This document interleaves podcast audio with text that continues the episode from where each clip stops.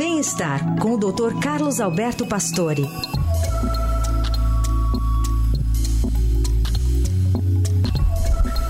Ano novo se aproximando, será que dá tempo de se organizar para fazer algumas mudanças importantes aí para 2024? Doutor Pastore dá dicas para gente. Bom dia, doutor.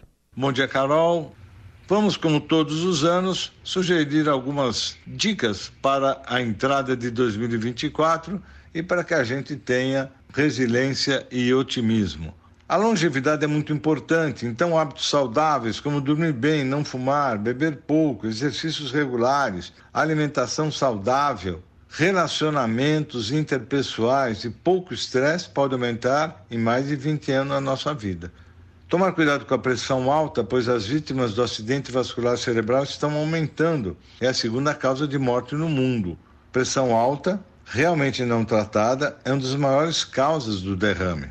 A nossa força muscular é muito importante e diminui com a idade, principalmente nas pernas. É um fator de risco importante. Exercícios como musculação, agachamento, pilates são realmente muito efetivos para o envelhecimento saudável. Não esqueça que bebida alcoólica é boa, mas deve ser muito comedida. Os adolescentes estão exagerando muito, estão durando muito tempo na adolescência 24 anos. E essa transição para a vida adulta gera instabilidade, que aumenta o consumo de álcool. Os jovens estão sedentários, obesos e bebendo abusivamente. Muito bem, doutor Pastore, que volta na sexta ao Jornal Eldorado.